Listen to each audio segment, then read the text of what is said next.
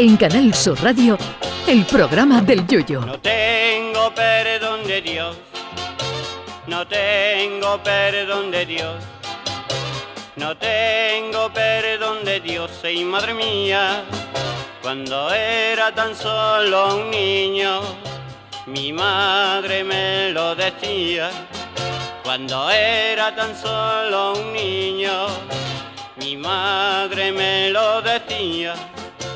Esto del Mundial es como las preliminares del falla, que donde menos te lo esperas salta la sorpresa.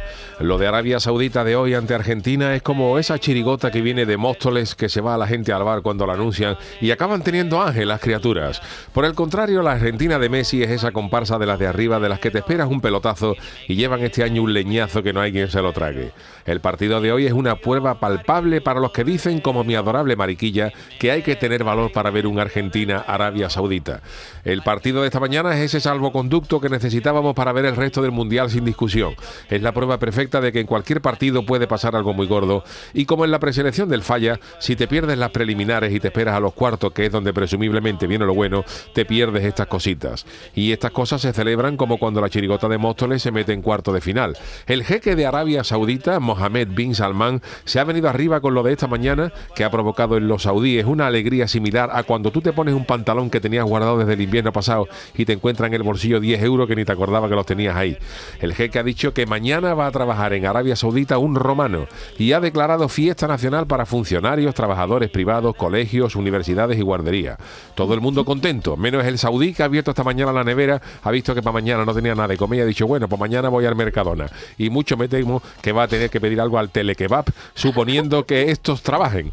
Aprovechando que mañana debuta España en el Mundial ante Costa Rica, nuestro Pedro Sánchez debería tomar nota del jeque de Arabia Saudita y si ganamos el partido debía decretar fiesta nacional el jueves sin programa y sin poca ni nada, pero que nos pague la colaboración.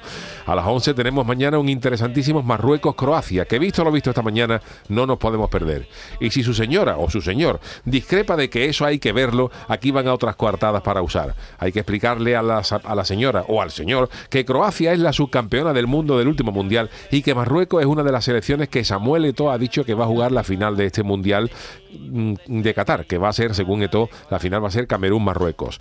Eh, yo no sé si Eto ha estado hace poco en Marruecos y se ha fumado alguna marca de tabaco típica de aquellos lares, pero lo cierto es que ha dicho que la final del Mundial va a ser Camerún-Marruecos. Si yo tuviera que apostar por otro país como ganador, sería sin duda Inglaterra. No por la victoria por 6-2 ante Irán, sino por una noticia sobre la cerveza que patrocina el Mundial que luego comentaremos en la, en la Friki Noticias. Y es que esa prima para un inglés, que a cualquiera le das un pellizco en la nariz te echa un tinto, es la mejor de las primas que se le pueden ofrecer por ganar el Mundial. A España no la veo yo como favorita. A la selección de Luis Enrique la veo tan capaz de ganarle a Brasil por 4-0 que de perder por Tanzania con 0-7. Eso sí, como el caigamos mañana ante Costa Rica, no confundir con las galletas que anunciaba Teresa Raval, que esa es otra cosa, yo de Luis Enrique dejaba el Twitch para otro año.